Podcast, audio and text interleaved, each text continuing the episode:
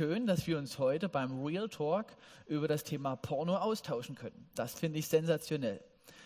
Ähm, ich werde einen ganz kurzen Techniktest machen, die sind noch nicht ganz so weit. Dann starte ich derweile mit zwei, drei Ansagen. Auf dem Büchertisch gibt es folgende schöne Buch zu erwerben.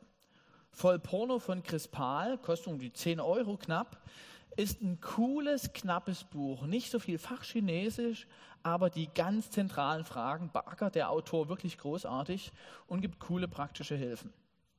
Könnt ihr auch kaufen und euren Freunden schenken, die werden sich bedanken. Das zweite, ich habe euch ein paar Flyer mitgebracht. Könnt ihr euch gerne alles mitnehmen am Tisch. Da bin ich vielleicht auch später dann nochmal für ein paar Fragen. Äh, kein Sex vor der Ehe, Fragezeichen, Empfängnisregelungen aus christlicher Sicht oder Porno, das Pflichtprogramm für Jugendliche, Fragezeichen, ist auch super, um es zu Hause auf der Toilette liegen zu lassen, äh, für die Geschwister. Wenn die über, sagen wir mal, zehn Jahre alt sind. Okay. Äh, das Thema von heute, äh, digitales Verderben, Porno. Ähm, ganz kurz, liebe Technik. Ach, super. Applaus für Jakob, Samuel und die Männer mit den schweren Waffen.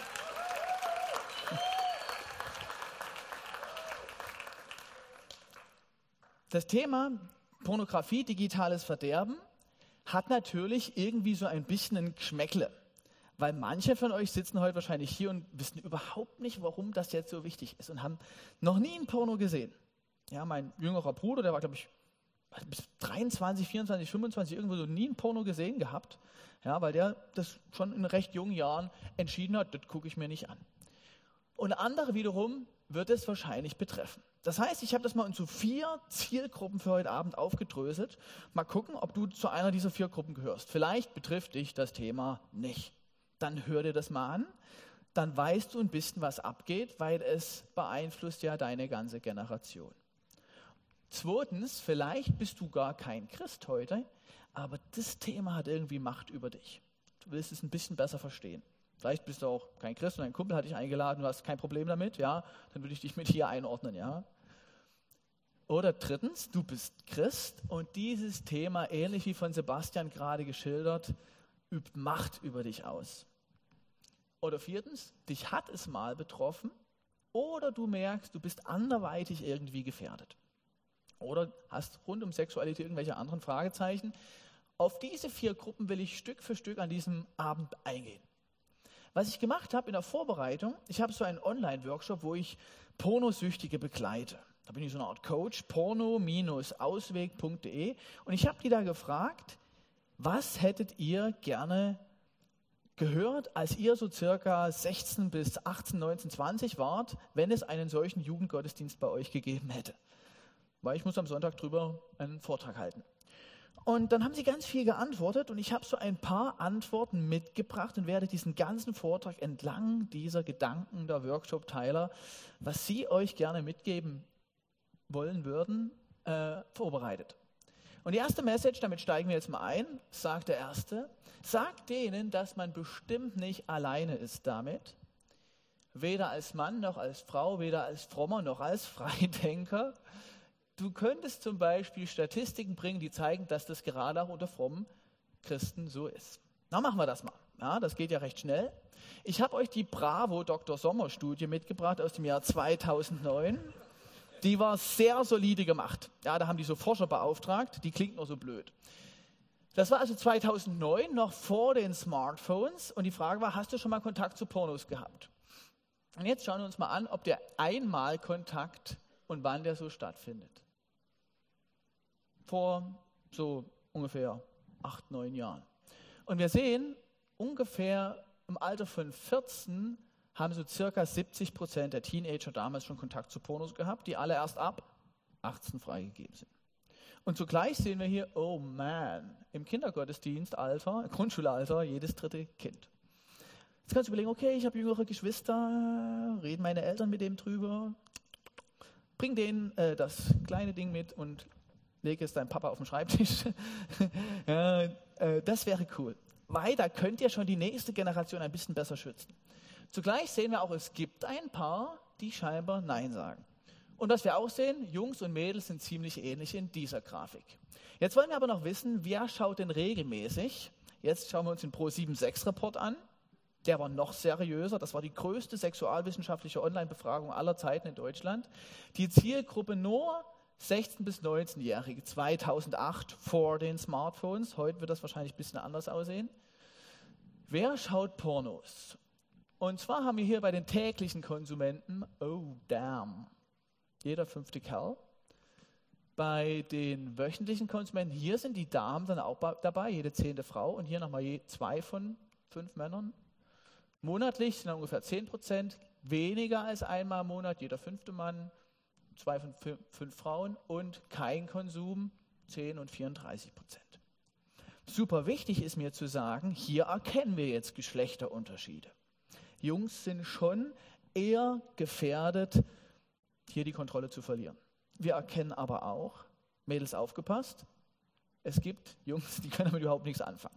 Manchmal vereinfachen wir, oh Mann, die Jungs, die haben alle Probleme. Und ich glaube nicht, dass die 7% in einer anonymen Online-Umfrage gelogen haben. Ja, die gibt es tatsächlich, die begegnen mir auch immer wieder. Und es gibt auch Frauen, bei denen Pornografie regelmäßig eine Rolle spielt. Und jetzt die aber noch viel spannendere Frage, wie sieht es mit den Christen aus?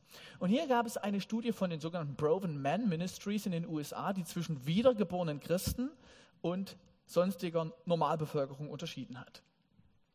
Not good, good news for the church. äh, Männer mindestens täglich, Christen 19 Prozent, Nicht-Christen 13 Prozent. Wir verlieren. oh, ja, äh, bei den mindestens monatlich ein bisschen mehr die Nicht-Christen, wenige Male ein bisschen mehr die Christen und hier so. Also kein großer Unterschied, vielleicht sogar etwas schlechter für die wiedergeborenen Christen. Bei den Frauen mindestens täglich ein bisschen mehr Nichtchristinnen, mindestens monatlich mehr Nichtchristinnen, wenige Male im Jahr, nie. Bei den Frauen sieht es also ein bisschen anders aus, aber immerhin 13 Prozent auch hier, ne 15 Prozent, die mindestens monatlich einen Porno gucken. Jetzt könnt ihr euch fragen, oh Mann, wie kommt es, dass Christen eventuell mehr gucken? Ich glaube, das hat auch ein bisschen mit dem Verbot zu tun. Ein großes Verbot, ein großes Tabu kann auch ein bisschen mehr Neugierde und Reiz da reinbringen. Ich weiß nicht, ob ihr das kennt, da ist irgendwo ein Verbotsschild, Baustelle nicht betreten und plötzlich hat man Bock, da hinzugehen. Ohne Schild war es einem immer egal. Ja? Äh, und das kann so bei dem Thema auch so ein bisschen sein. Die Moslems, die ver verhüllte, verschleierte Frauen haben, werden manchmal bei einem Knöchel schon völlig wahnsinnig. Das Verbot, das Tabu sorgt teilweise auch für eine größere Lust. Das spricht jetzt nicht gegen das Verbot und christliche Maßstäbe, aber wir sollten das reflektieren. Ja, da ist so ein bisschen mehr Druck manchmal auf den Kessel. Message 2 aus dem Forum jetzt wieder. Was unbedingt gesagt werden sollte, Pornografiekonsum hat eine Eigendynamik, die sich nicht kontrollieren lässt, wie auch Sünde allgemein. Will sagen, wenn ich jetzt vielleicht einmal im Monat damit Zeit verbringe, heißt das nicht, dass es in fünf Jahren noch genauso ist. Vermutlich wird es öfter sein und man wird sich auch härtere Sachen ansehen, vor denen man sich, vor denen man sich vielleicht momentan ekelt. Wir müssen natürlich wissen, das schreibt jetzt einer, der auf eine lange Suchtbiografie schon zurückschaut und die eigene Steigerung der Inhalte schon bei sich beobachtet hat. Und das möchte ich versuchen, euch ein bisschen zu erklären. Wie kann das verstehbar sein? Und ich mache das jetzt mal so ein bisschen, wie, wie ich das in so einer ganz normalen Schulklasse mache, den versuche ich es ungefähr so zu erklären. Wir stellen uns jetzt mal vor, wir haben zwei eineiige Zwillinge.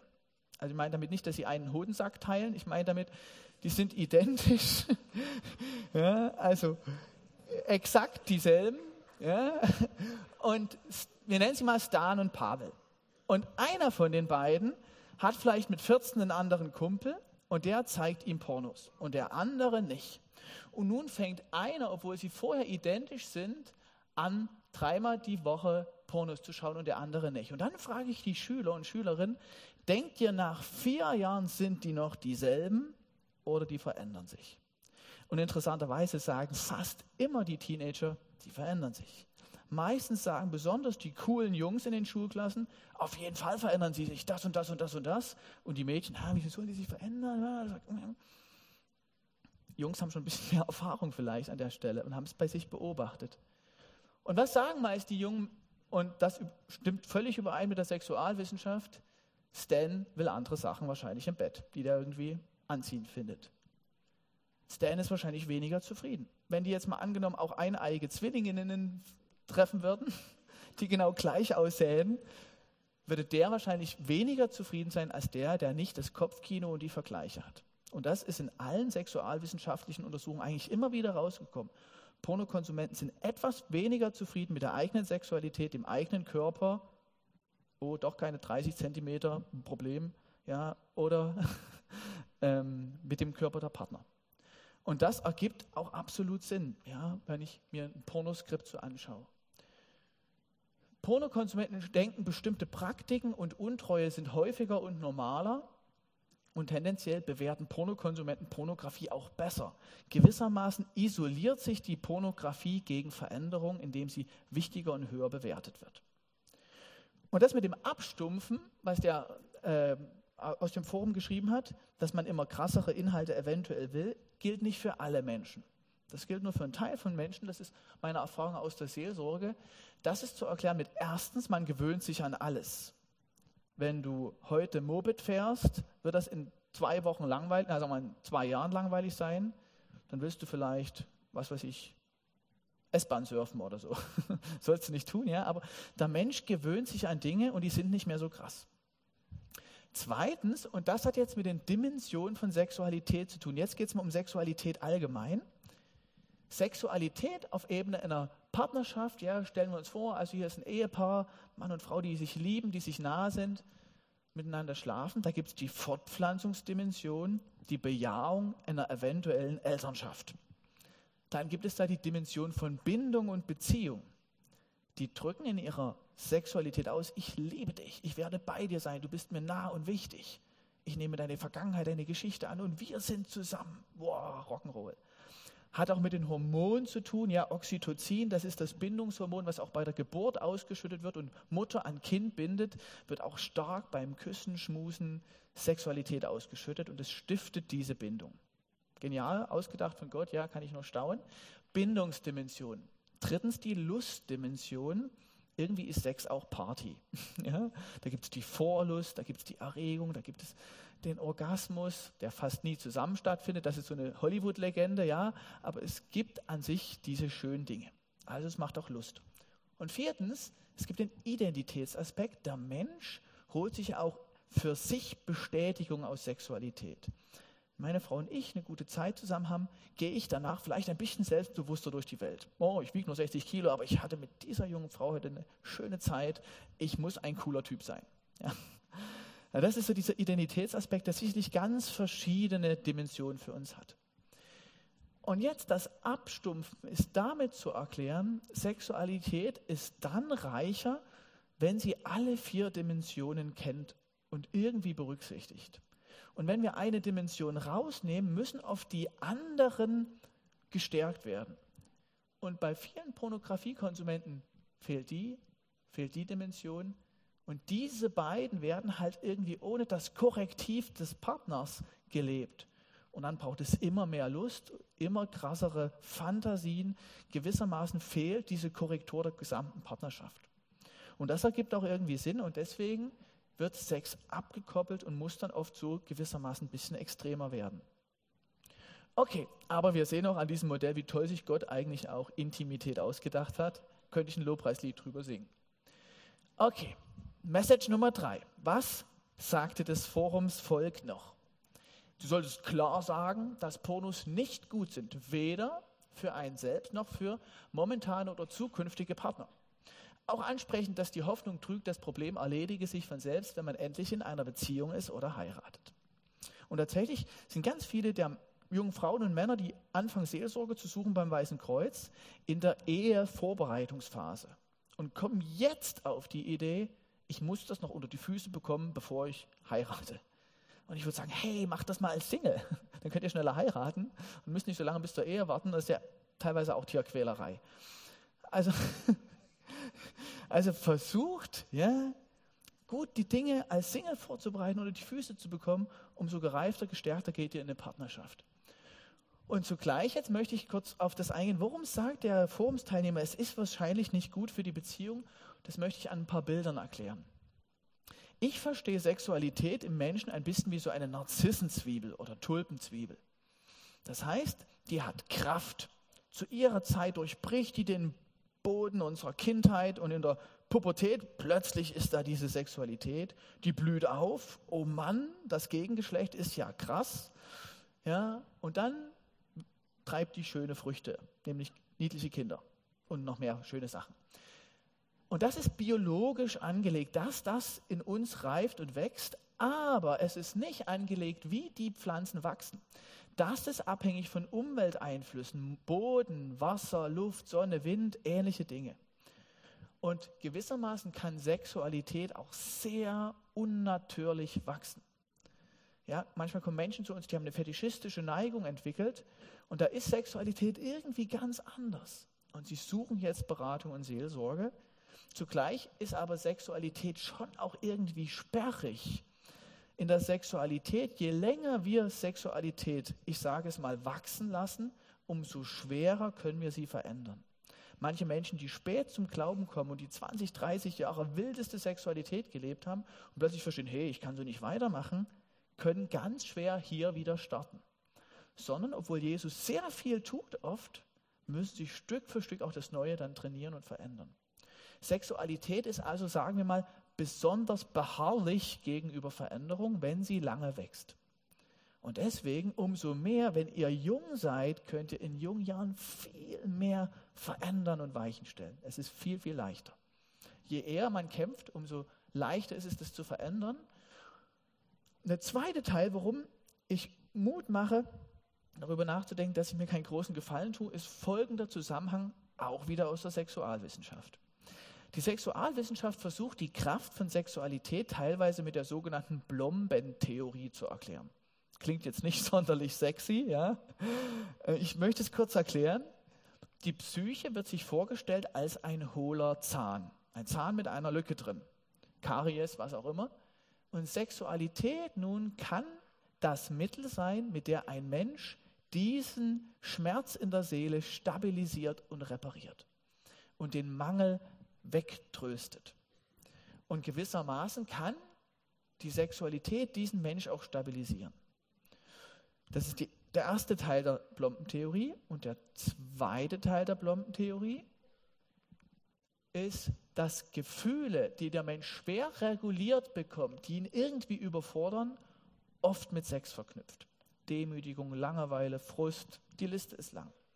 Ich weiß nicht, ob ihr euch jemals gefragt habt, warum so viele Bordelle und Sexkinos immer näher bei den Spielcasinos sind. Ich verzocke einen Haufen Kohle, ich kriege meine Minderwertigkeit vor Augen gestellt und dann brauche ich die Reparatur.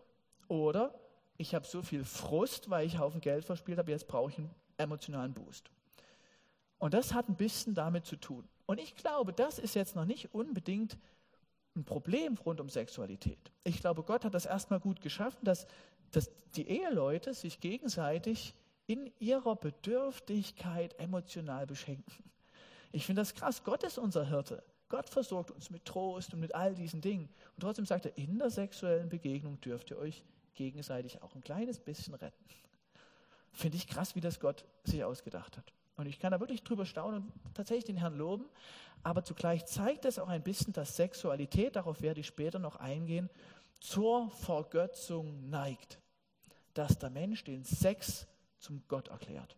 Und das sehen wir allenthalben. Das ist so ein Mechanismus, der da irgendwie drin steht, steckt. Und zugleich müssen wir auch bedenken, je größer der Mangel ist und je stärker nicht regulierte Emotionen sind, umso mehr Macht kann Sexualität bekommen. An was erinnert uns der letzte Satz? Pu Pubertät. Ständig erlebe ich meinen Mangel. Donnerwetter, Fußball, alle werden zuerst gewählt, ich bin der Letzte, der übrig bleibt. So ein blöder Mist, meine Arme wachsen und nichts sonst, ich laufe rum wie ein Affe. Also ständig Mangel. Und als Teenager habe ich noch nicht die Fähigkeit, Emotionen gut zu regulieren. Deswegen muss ich zocken gehen oder irgendwie jemanden dissen oder so, um irgendwie wieder runterzukommen. Ja? Und hier ist Pornografie wie so eine Waffe des Teufels, Teenager zu schnappen, wenn sie bedürftig sind, emotional und ihren Mangel das erste Mal vor Augen gestellt bekommen. Ist ein teuflischer Plan, wie ich glaube. Okay, Und deswegen umso mehr, je, je, länger sich jetzt ein Mensch natürlich angewöhnt, Sexualität so zu leben, ich tröste meinen Mangel, ich repariere da meine Gefühle, umso mehr geht Sexualität weg von dem Bild, was ich euch gerade gezeigt habe, dass Sexualität in eine Beziehung eingebunden ist. Ihr Lieben, ich gehe ja nicht zu meiner Frau nach diesem Wochenende und sage, oh du, ich bin so erschöpft. Dillenburg hat mich so fertig gemacht. Haben wir ein kühles Bier? Nein, kein kühles Bier. Na, können wir Sex haben, kriege ich meine Gefühle in den Griff. So ist es nicht. Ja, also durch einen langen Pornokonsum und Selbstbefriedigung, die ich damit kombiniere, kann ich mir angewöhnen, Sex als Ersatz eines Feierabendbiers zu gebrauchen. Und das wird dann wie so eine Art Trostmuster. Ich habe einen Mangel, ich stelle mir meiner Fantasie vor, hey, ich bin super potent und äh, alle liegen mir zu Füßen oder was weiß ich. Und dann wird das wie ein Trostmuster, oder es sollte eigentlich da landen. Äh, wie ein Trostmuster, was mich dann auch begleitet. Okay. Ähm, und dieser Modus ist natürlich dann auch nicht automatisch vorbei, sobald man heiratet. Und deswegen hatte der Nutzer gerade recht, wenn er sagt, wenn man verheiratet ist, hört das nicht automatisch auf. Deswegen lasst es uns anders vorher trainieren, mit Gefühlen umzugehen. Nächste Message. Cool, dass über das Thema gepredigt wird. Also gibt man Applaus fürs Planungsteam.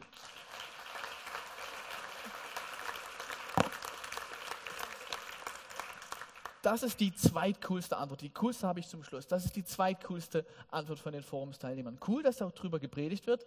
Ich kann mich nur einmal an ein Pfingstjugendtreffen erinnern, bei dem es explizit um Pornografie ging. Achtung. Die praktischen Ratschläge, wie etwa Rechenschaftsprogramm zu installieren oder selbst Menschen zu suchen, vor denen man Rechenschaft ablegt, habe ich leider nicht befolgt. Das fand ich sehr ehrlich von dem Forumsteilnehmer, weil er hat gesagt, mein Fehler war nicht, dass ich nie davon gehört habe. Ich habe keine Konsequenzen gezogen. Und das fand ich sehr ehrlich, weil viele Süchtige, die schieben immer alles weg. Ja, ich wurde nicht aufgeklärt. Ich hatte es so schwer im Leben. Das hat der nicht gemacht. Und jetzt ist aber die Frage, warum hat er das nicht gemacht? Wir können überlegen, warum hat er das nicht gemacht? Was könnte ihn gehindert haben, diesen Ratschlag zu berücksichtigen? Ich habe auch ein bisschen überlegt, ich kam auf vier Ideen. Erste Idee, er kannte keinen, dem er vertraut hätte. Und es kann sein, dass du heute hier auch sitzt und hast vielleicht ein ähnliches oder dasselbe Problem. Du fragst dich, man, mit wem sollte ich denn da reden? Ja, zu Hause mache ich die Abkündigung in der Gemeinde und dann soll ich sagen, ja du, ich habe ein Pornoproblem. Nein, ist schwierig. Aber überlege, mit wem kannst du so ehrlich sein?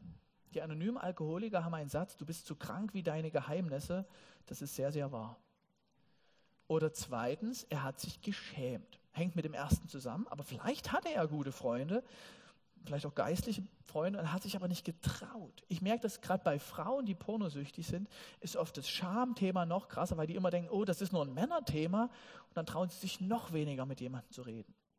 Ich mache Mut, durchbrech das, such dir jemanden zum Sprechen. Die dritte Möglichkeit, er hat nicht erkannt, was eigentlich auf dem Spiel steht, denkt an die Blume und diese langfristigen Effekte. Und das Letzte, er hatte Angst, es könnte was bringen. Komisch. Ja, ich, ich glaube, das wird euch überraschen, aber manchmal, wenn wir in irgendeinem so Schrott stecken, wollen wir auch den Weg gar nicht gehen, der helfen würde. Als ich pornosüchtig war, hat mein Seelsorger mir geraten, wie wäre es denn, wenn du mir immer, bevor du Pornos schaust, eine E-Mail schreibst? Und ich dachte, was für ein schrecklicher Gedanke. Das wird was bringen. Ja, oft haben wir intuitiv schon gespürt, das wird mir helfen und dann gehen wir den aber gar nicht, weil wir drin bleiben wollen. Und diesen spannenden Mechanismus, den möchte ich jetzt gleich mit euch ein bisschen näher ausleuchten. Und das ist sozusagen eine der Kernbotschaften für heute. Warum wollen wir manchmal gar nicht das ändern, wo wir erkannt haben, dass es vielleicht hilft? Und dazu möchte ich jetzt so ein bisschen der Pornofratze die Decke vom Kopf ziehen und sie mal entlarven und uns selber gleich mit. Und zwar möchte ich versuchen, jetzt über die Funktion von Pornografie für so einen Menschen nachzudenken mit euch. Erstmal stellen wir uns mal vor, das echte Leben hat das neue Medien insgesamt, Gaming, Konsolen, das Internet, WhatsApp und so weiter, aber eben auch Pornos, hat Funktion für uns. Und das möchte ich mit folgendem Bild erklären. Stellt euch vor, das echte Leben von diesen Menschen wäre ein Zimmer. Und jetzt sind die neuen Medien vier Zimmer, die es auch noch gibt für diesen Menschen mit bestimmten Funktionen. Neue Medien haben manchmal die Funktion der parallelen Welt für uns. Über WhatsApp kannst du mit deinen Kumpels chatten. Wenn du die Leute in der Klasse mobst, hey, cool, kann ich sie auch auf WhatsApp mobben. Ja, also du kannst gewissermaßen äh, die echte Welt dort vereinfacht, beschleunigt auch nochmal kriegen mit ein paar Abstrichen. Du kannst aber auch die Medien als Chill-Out-Area verstehen. So, ich nenne das gern so gemütliches Klo-Funktion. Du lässt alles dort da, was dich irgendwie belästigt und dir zu viel ist im Leben. Oder eine äh, emotionale Dusche, wo du so ein bisschen, oh, Scheiße, Mann, Algebra war so anstrengend, komm erstmal ein bisschen, was weiß ich, How I Met Your Mother oder was auch immer. Und meistens sind neue Medien dann okay. Die sind selten richtig gut, die sind aber selten auch voll daneben. Das ist so eine always okay Option. Das wird meist, das wird, wird okay werden. Und das ist natürlich schon mal etwas, wo etwas eventuell Macht über uns bekommt. Der vierte Raum, und den halte ich für den spannendsten, neue Medien haben oft den Charakter einer alternativen Welt, wo wir Menschen Zugang haben zu alternativen Identitäten.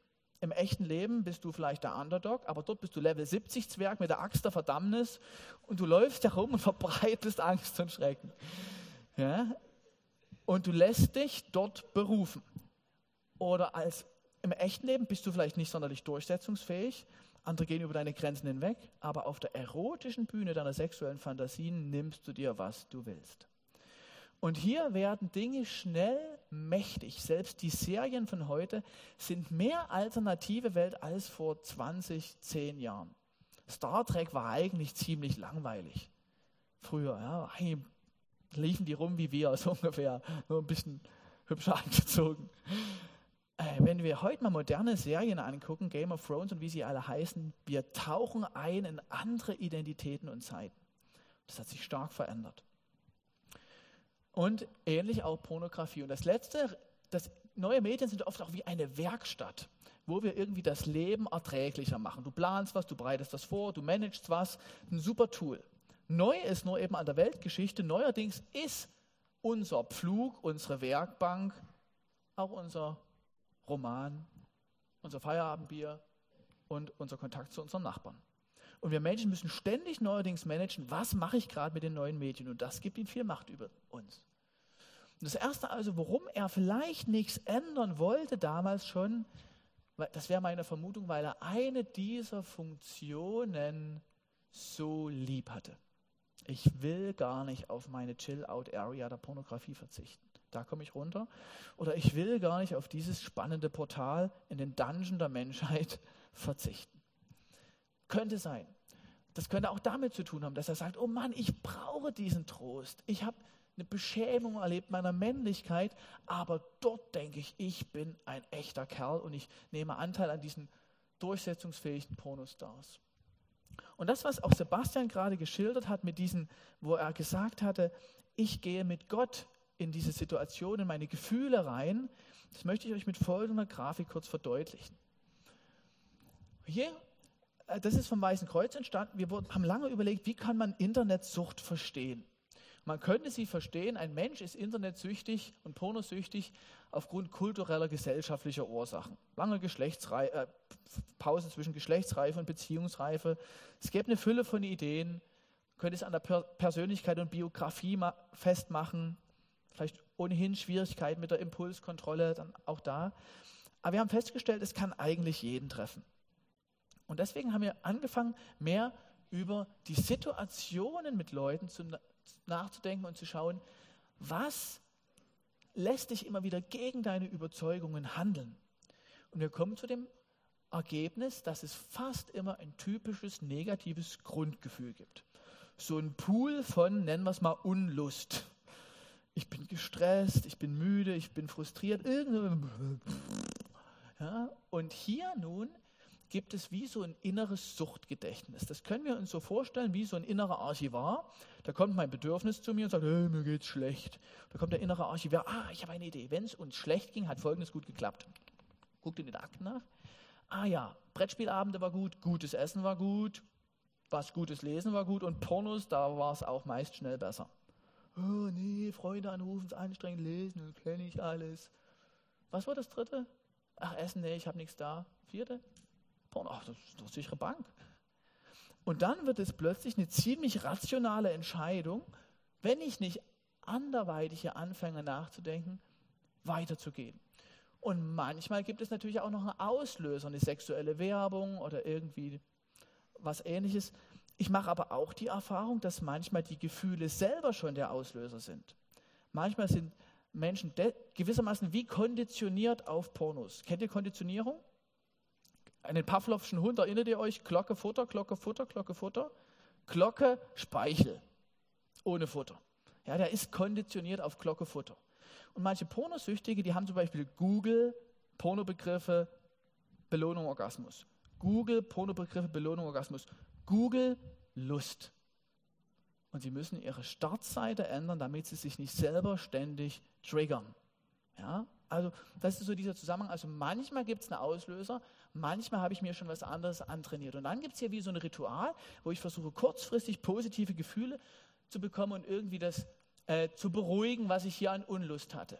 Aber der Pferdefuß und das Teuflische daran ist, es lässt mich nicht so zurück, wie es mich vorgefunden hat. Ja, Pornografie selber verstärkt die Sucht und verriegelt sich gegen die Veränderung. Ich werde vielleicht müder, ich werde vielleicht frustrierter, ich habe also dann eine schlechtere Ausbildung, meine Lebensumstände werden schlechter, dann habe ich mehr negative Gefühle, die ich bearbeiten muss. Ich denke an so einen anderen, eigentlich total christlicher Bursche, der hatte sich Sadomaso-Fantasien angewöhnt darüber. Und da sagte sich, eine christliche Frau mit Sadomaso-Vorlieben werde ich wahrscheinlich nicht finden. Da bin ich wahrscheinlich zur Ehelosigkeit berufen. Na, wenn ich zur Ehelosigkeit berufen bin, dann kann ich ja keinen Ehebruch betreiben. Wenn ich Pornos gucke, dann kann ich ja weiter Pornos gucken. Also ihr merkt, die Sucht selber verriegelt sich teilweise gegen die Veränderung. Und eigentlich aber will der Mensch ja nicht vor seinem Rechner sitzen und Pornos gucken, sondern der hat eigentlich einen Zweck dahinter. Der wünscht sich vielleicht ein Abenteuer, Geborgenheit, Wertschätzung. Manche wollen sich auch bestrafen für was.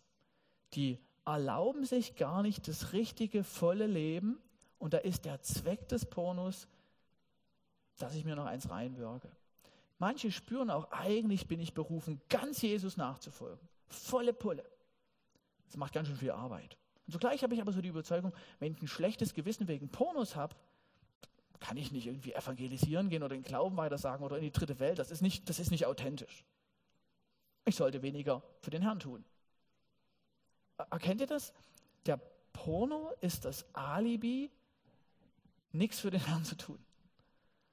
Und das fühlt sich total authentisch an, aber eigentlich wäre die gegenteilige Logik sinnvoller ey, Moment, da ist eine Dissonanz, da ist ein Missklang zwischen Nachfolge und diesem Laster und ich löse es aber für die Nachfolge auf. Okay, wir werden gleich noch schauen, wie wir jetzt hier rauskommen aus diesem Kreislauf. Fazit ist, christliche Männer und Frauen, die damit kämpfen, fühlen sich oft wie diese Figur hier. Etwas in ihnen leidet unter ihrer Pornografie. Sie wollen frei sein, sie wollen reines Gewissen haben, aber diese Gewohnheiten, diese Bahnungen, diese Lerngeschichte zieht sie immer wieder dahin. Oder andersrum, ihr Verstand, ihr, ihr, ihr Wille, ihre, ihre Selbstdisziplin sagt, hey, ich will eigentlich raus, ich will frei sein, aber in ihrem Herzen haben sie das immer noch lieb. Wie dieser eine, den ich als Beispiel gerade vorgelesen habe, der wollte gar nicht richtig daraus. Und Oft, wenn die Menschen dann zur Seelsorge kommen, kommen sie nur mit der einen Seite und schauen sich aber gar nicht an, was sie eigentlich daran lieb haben. Und das möchte ich gleich noch geistlich versuchen auszuleuchten, was wir da tun können. Manche von euch kennen ihn wahrscheinlich, Don Gollum. Ähm, und der beschreibt, finde ich, als eine fiktive Gestalt exzellent das typische Erleben eines pornosüchtigen Christen der leidet unter dem Scheißring. Der will nicht mehr in der dunklen Höhle sitzen und mit einem Ring reden. Dort ist das echte Leben, da will er hin.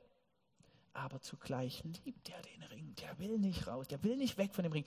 Der Ring hat mich gefunden, der hat mich berufen, der war immer da für mich. Und dann kommt da, ja, Tolkien war ja Christ, der neue Herr, der Herr Frodo, und der wird für mich sorgen. Ja, kann man super eine Bekehrung daraus ableiten, finde ich total faszinierend. Aber erstmal lichtet er ganz stark diese Zerrissenheit von vielen Christen ab. Und ich glaube, hier will uns Jesus rausführen, wenn wir diese Zerrissenheit empfinden zwischen, ja, ich liebe diese Pornos, nimm sie mir nicht weg und, oh Mann, ich will so gern frei sein. Ähm, ich werde jetzt kurz, bevor wir dieses Freiwerden noch thematisieren, schon mal an der Grafik zeigen, wie können wir denn, wenn wir die Entscheidung getroffen eigentlich besser frei werden. Das mache ich ganz kurz. Das sind nämlich nur vier Pfeile und man kann das super an dieser einfachen Grafik verstehen. Erstens, unser junger Mensch könnte anfangen, über Gefühle anders, sagen wir mal, mit Reaktion nachzudenken. Ich bin frustriert und gelangweilt. Hey, ich koche was Neues. Ich beschäftige mich Zutaten, ich kaufe so, oh, das wird super, meine künftige Frau wird mich lieben. Ja, und irgendwie lerne ich anders mit unguten Gefühlen umzugehen und habe dafür wie so eine Liste parat. Wäre A. B wäre, ich habe eine, eine Schranke. Viele Pornosüchtige, wenn sie mir dann eine Rechenschafts-E-Mail schreiben, sagen sie, ja, ich bin wieder reingefallen. Hört ihr diese Passivkonstruktion? Da kommt so ungefähr, ich stehe am Ufer, kommt eine riesen Flusswelle an und die zieht mich in den Pornofluss und ich falle da rein.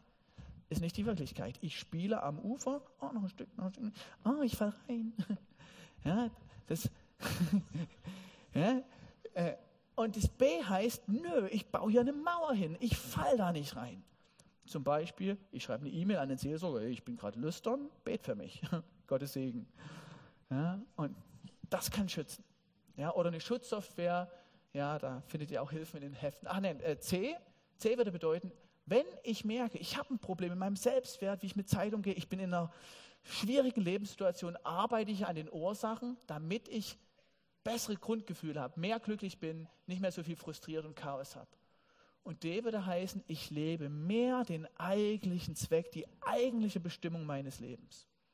Gott hat uns nicht zum Level 70 Grimbold berufen, nicht zu irgendeinem potenten Stecher, sondern dass wir die Welt verändern, dass wir für Jesus unterwegs sind und zu seiner Ehre leben. Und je mehr wir dem eigentlichen Zweck kommen, müssen wir nicht irgendwelchen unbewussten, falschen Zwecken folgen. Jetzt kommen wir zum Geistlichen, finden uns zum Zielanflug, Message 5. Das war mein Lieblingsbeitrag. Was mir am wichtigsten ist, Gott liebt die Leute, nicht weniger, weil sie Pornos schauen. Und das ist total wahr. Gott liebt uns genauso. Das bedeutet aber nicht, dass man da einfach weitermachen kann wie bisher. Weil Gott uns liebt, will er, dass wir frei werden. Er ist der gute Vater. Und es ist möglich, schreibt der Nutzer, ein verantwortliches, selbstbewusstes und selbstbestimmtes Leben zu führen. Dazu hilft er uns und darum können wir selbst anfangen, konkrete Schritte zu gehen. Ein freies Leben können wir nur mal nur selbst leben. Das kann niemand an unserer Stelle. Und das erlebe ich bei manchen Menschen, die eine Sucht haben, die sind eigentlich befreit, aber die wollen gar nicht befreit leben, weil die Sucht ihnen noch so lieb und teuer ist. Und dann sagt er noch, um es theologisch zu sagen, Rechtfertigung aus Gnade. Gnade, der Kreuzestod Christi, das macht uns gerecht allein auf jeden Fall predigen, aber auch den Gedanken der Heiligung, ich werde ein bisschen heiliger morgen sein als gestern, stark machen. Sonst haben wir bestimmt einige, ich zumindest, schreibt der Nutzer, die Tendenz, christliche Freiheit falsch zu verstehen und machen weiter wie bisher. Nochmal anders formuliert, Rechtfertigung so predigen, dass sie das Gewissen tröstet, aber nicht einschläfert. Ich finde, er sollte ein Prediger werden, oder? Der Typ, wir ihn das mal schreiben? Ich finde, das hat er sehr gut ausgedrückt. Das fand ich ganz toll. Und ähm, jetzt wäre für mich eine Überlegung, was heißt das jetzt geistlich für unsere vier Zielgruppen? Dich betrifft es nicht. Feiere dich. Singe dein Lobpreislieder für den Herrn, dass er dich bewahrt hat. Geh weiter diesen Weg. Du wirst es etwas leicht haben. Mein kleiner Bruder, von dem ich euch erzählt habe, wir gehen zusammen durch die Stadt. Ich sehe irgendwelche Litfaßsäulen mit irgendwelchen, was weiß ich, Unterwäschemodels. Und ja, was, wie, wo? Ja, es hat eine Qualität, wenn wir da nicht reingefallen sind und uns nicht haben prägen lassen. Bewahre das, bleibe weiter bei denen, die das nicht gesehen haben und behalte dir diesen Schatz deiner individuellen, falsch geschrieben, sexuellen Lerngeschichte. Das ist dein Schatz, deine Lerngeschichte im Bereich von Intimität. Kauf dir nicht was ein, was andere geschrieben und gedreht haben, um Geld zu verdienen mit verrückten Vorlieben. Vielleicht bist du aber auch gar kein Christ und das Thema beschäftigt dich sehr. Aber vielleicht bist du bisher sehr, sehr selbstbewusst gewesen. Klammer auf, ist oft eher ein Männerthema, Klammer zu. Wir Männer haben nie so richtig Probleme. Und das, mit diesem ganzen Thema Sünde konntest du nie was richtig anfangen. Freiheit, hey, ich bin frei. Heilung, ich bin gesund. Du merkst aber, ey, Donnerwetter, ich bin bei der Pornografie ein Gerittener. Da reitet mich einer. Dann sage ich dir, du bist nicht heil. Dann sage ich dir, du bist nicht frei. Du kannst ja mal einen Test machen, zwei Monate ohne versuchen. Lass ruhig nur einen Testballon starten.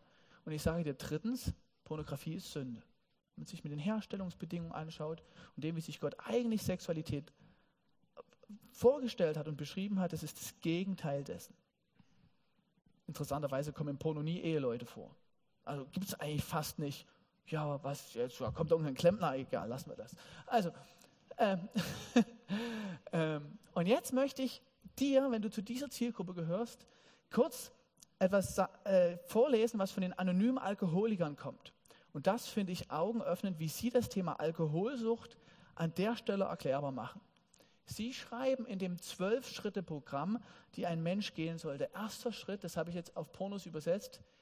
Wir gaben zu, dass wir Pornos gegenüber machtlos sind und unser Leben nicht mehr meistern konnten. Ich bin bankrott, ich hisse die weiße Flagge. Da ist einer stärker als ich, ich schaffe das nicht. Und die Folge ist, wenn ich nicht stark genug bin, ich brauche einen, der stärker ist als ich und stärker ist als der, der stärker ist als ich, nämlich die Sucht. Deswegen sagen sie dann, wir kamen zu dem Glauben, dass eine Macht größer als wir selbst uns unsere geistige Gesundheit wiedergeben kann. Das ist Jesus. Das ist Gott. Drittens, wir fasten den Entschluss, unseren Willen, unser Leben dieser Sorge Gottes, wie wir ihn verstanden, anzuvertrauen. Wir machten eine gründliche und furchtlose Inventur in unserem Innern, ähnlich wie das Sebastian gerade geschildert hat. Wir gaben Gott uns selbst und einem anderen Menschen gegenüber unverhüllt unsere Fehler zu. Dazu gibt es heute auch die Möglichkeit von Seelsorge. Muss damit nicht alleine bleiben. Wir waren völlig bereit, all diese Charakterfehler von Gott beseitigen zu lassen. Gollum kann auch nicht Gollum bleiben. Ne? Gott hat uns in seiner Ebenbildlichkeit nicht ohne Grund anders geschaffen. Da geht es nicht um Stolz und eine riesige Bühne, die uns die ganze Zeit sagt, hey, du bist der Allertollste. Das ist nicht das Leben, das Gott für uns hat. Demütig baten wir ihn, unsere Mängel von uns zu nehmen. Und das ist das, was ich dir, wenn du kein Christ bist, raten würde zu tun. Und dann darauf zu hoffen und zu beten, zu vertrauen, dass Gott, der stärker ist als alles dieser Welt, dich frei macht von dem, der stärker ist als du.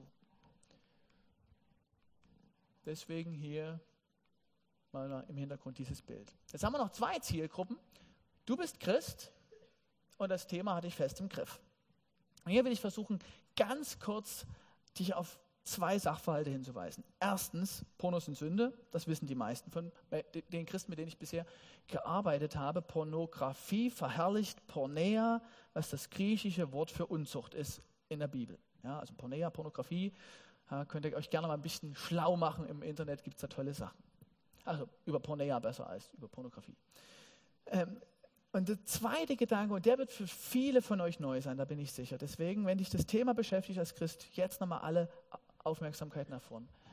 Pornografie tendiert dazu, in direktem Wettbewerb mit dem dreieinigen Gott zu treten. Und das meine ich wie folgt. Wir haben eigentlich in dem Heiligen Geist Trost, sagt uns die Bibel. Er ist der Tröster. Wir haben in ihm Ermahnung. Er erinnert uns an alles. Als Christen haben wir in Christus Rettung. Er rettet uns. Wir haben in Christus Heilung. Er ist der Arzt. Petrusbrief heißt, er ist der Bischof unserer Seelen. Ja? Er schenkt uns Frieden. Er ist der Friedefürst. Und er ist der, der uns beauftragt und zur Mission schickt. Und durch den Vater haben wir Versorgung, Identität und Berufung. Er ist der Hirte, der uns zum frischen Wasser führt, zur Seele erquickt. Und jetzt kommt das, was ich wirklich beobachte, ist, Pornografie ist ganz oft eine Konkurrenz zu diesen Funktionen Gottes. Ja, wenn ihr euch das anschaut, ähm, Pornografie ist oft ein Tröster. Ein Mensch, der Pornografie abhängig ist, ist oft ständig in Gedanken damit beschäftigt, wann kann ich wieder. Das nennt man Präokkupation. Ja, dass das ganze gedankliche Kreisen vom Suchtmittel in Beschlag genommen ist. Wir wollen dadurch Rettung haben in unserer beschädigten Psyche mit dem hohlen Zahn. Das soll mich reparieren. das soll mich heilen. Die Selbstbefriedigung soll mir einen kurzen Frieden geben, anstatt des grundsätzlichen Friedens, den Jesus gibt als Friedefürst, den er aufrichten will in meinem Leben. Und dann die Zeit. Wie viel Zeit investieren wir oft in Süchte? Und wenn uns Jesus beruft, unser Leben ihm zu geben, ist das in erster Linie unsere Zeit. Von morgen bis Abend, Tag für Tag. Das ist mein Leben, meine Zeit und die gebe ich ihm. Und der Götze, was will er? Gib mir Zeit, opfere mir, opfere mir, opfere mir. Leg's auf meinen Altar. Oh, oh, oh. Und Versorgung, Identität, Berufung, das finden wir sicherlich auch in vielen Punkten. Ja. Das frische Wasser ist dann eben der Porno oder aber eben auch, dass ich äh, oft in den sexuellen Fantasien ja auch etwas von mir da reingebe, mir vorstelle, wer bin ich da, oh Mann, und dann bin ich so, und dann mir fast verschmelze mit der Szene und mich da auch wie so ein bisschen berufen lasse, in dieser sexuellen Geschichte mit dabei zu sein. Also in all dem neigen Pornos und sexuelle Fantasien oft dazu, selbst Quelle dieser Dinge zu werden und Raum in unserem Leben zu nehmen und darüber verlieren wir die spirituelle Mündigkeit, oft unseren Glauben und die Kraft. Wenn Gott mir das nicht wegnehmen kann, dann kann er gar nicht so viel. Und wir meiden oft geistliches Leben. Anstelle diese Dissonanz so aufzulösen, Herr, mach mich hier frei, oh, ein bisschen weniger beten, nicht so viel Lobpreis, haben wir dieses schlechte Gewissen raus hier. Ja, und das ist eigentlich ein Versuch, diese Spannungen uns zu kletten. Und ich mache euch Mut, geht den gegenteiligen Weg geht geistlich all in, volle Pulle vorwärts, redet über Pornografie. Ganz oft sind Pornosüchtige, die wollen gar nicht drüber reden. Ich würde sagen, redet mehr drüber. Umso mehr wird es dafür sorgen, dass ihr damit nichts zu tun haben wollt. Und in dieser Zerrissenheit gebt Gott euren, eure Herzen, die vielleicht noch gar nicht ganz erlöst sind. Ich habe erkannt, dass einiges in meinem Herzen noch nicht erlöst ist anhand von Pornografie. Da habe ich erkannt, es geht doch an vielen Stellen um mich bittet Gott, Gedankenbahnungen auch neu zu prägen als Arzt und Tröster. Ja, und entscheidet euch, diesen Gollum nicht mehr zu leben. Und damit Götzendienst nicht mehr zu dulden. Und das meine ich jetzt an dieser Stelle, kehre vielleicht mal neu um.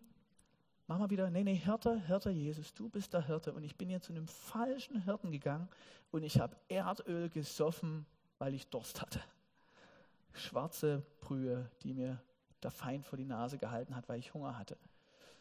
Ich will deine Nahrung.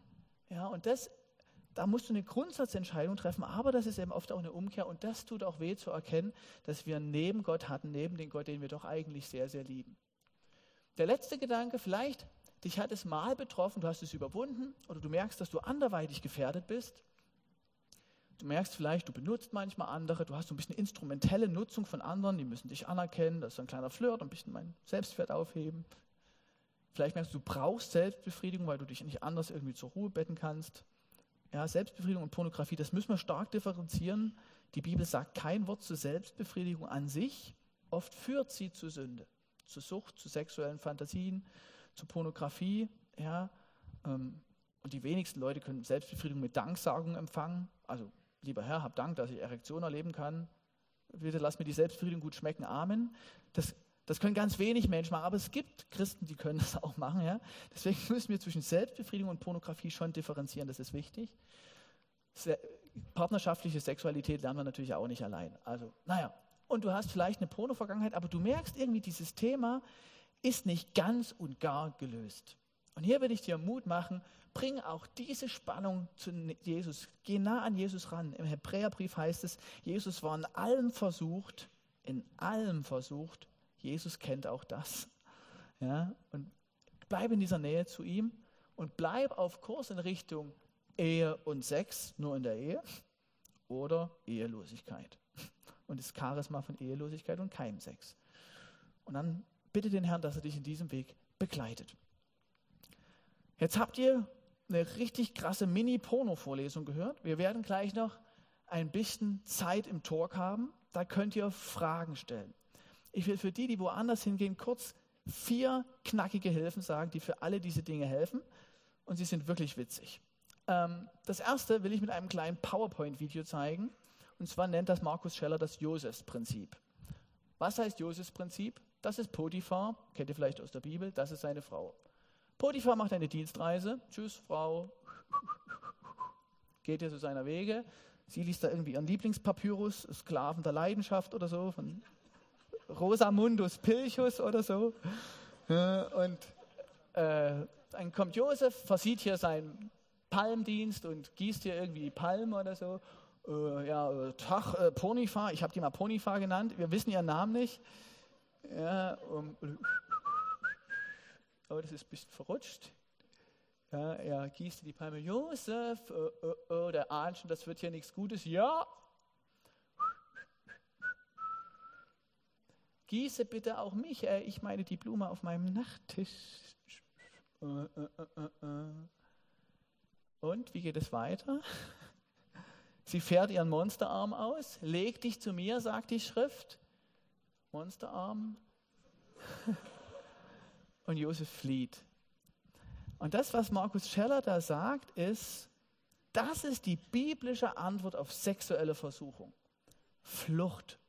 Und das Interessante ist, dass die Bibel das wie einen roten Faden immer wieder zeigt. Heiratet nicht irgendwelche anderen Frauen, flieht der Versuchung, die daraus erwächst. Jesus sagt, hack dir deine Hand ab, reiße dein Auge aus. Radikale Fluchtstrategie, bitte macht es nicht so wortwörtlich, sonst kriegt das Weiße Kreuz ein paar Sammelklagen. Aber die Logik ist ähnlich. Paulus schreibt, flieht die Pornea. Ja? Also die Logik scheint zu sein, sexuelle Versuchung hat die Tendenz, den Menschen zu überfordern, also sei vernünftig. Häng nicht wie der Vater, wie Lot mit seinen beiden Töchtern in der dunklen Höhle ab, geh lieber ein bisschen mehr unter Menschen. Also flieh und du kannst überlegen, wie sieht deine Fluchtstrategie aus. Ja? Nicht alleine bleiben.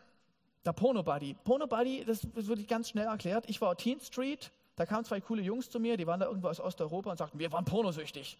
Okay, wieso war der pornosüchtig? Wie seid ihr frei geworden? Ja, unser Coach hat gesagt, du brauchst einen Porno-Buddy. Was macht ein Porno-Buddy? Ich war sein Porno-Buddy und er war meiner. Und immer wenn ich Pornos geguckt hätte, musste ich ihm 24 Stunden lang später, spätestens Bescheid sagen und dann durfte der 24 Stunden lang nichts essen. und mir hat sofort eingeleuchtet, dass die beiden Jungs frei geworden sind. Und die sind frei geworden. Die sagen, ja, die ersten drei Monate waren hart. Aber das ist überzeugend. Und geistliches Leben ist oft zu zweit kräftiger. Bonhoeffer sagt, der Christus im Herzen meines Bruders ist oft mächtiger als der Christus im eigenen Herzen. Er hat Glaube, wenn ich keinen habe. Drittens, trainieren. Es ist auch ein Aspekt von Training, das habe ich deutlich gemacht. Paulus nennt es, ich nehme meinen Leib in Zucht, ich erziehe mich selber. Und viertens, an den Ursachen arbeiten. Und da sind wir Protestanten schlecht.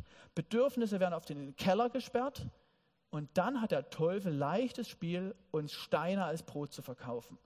Zu differenzieren, welche Bedürfnisse sind berechtigt und welche nicht. In dem Sinne, ich würde euch jetzt Mut machen, wenn wir jetzt noch zwei Lieder singen und ihr habt gemerkt, da gibt es ein Thema bei mir. Ich muss was mit Jesus klären. Ich will mich neu auf Jesus ausrichten. Dann macht das jetzt vielleicht bei den Liedern oder später im Gebet. Und wenn ihr merkt, ich brauche nochmal eine richtige Richtungsentscheidung, oft können wir das gut bei einem Lied, aber nimm auch Zeit, dass du jetzt auch mit Gott nochmal ins Zwiegespräch kommst und vielleicht kannst du Gott auch jetzt richtig loben und ihm sagen, danke Herr, du hast mich bewahrt in den letzten 18 Jahren meines Lebens. Dafür singe ich dir jetzt mein Lied aus voller Kehle. Amen.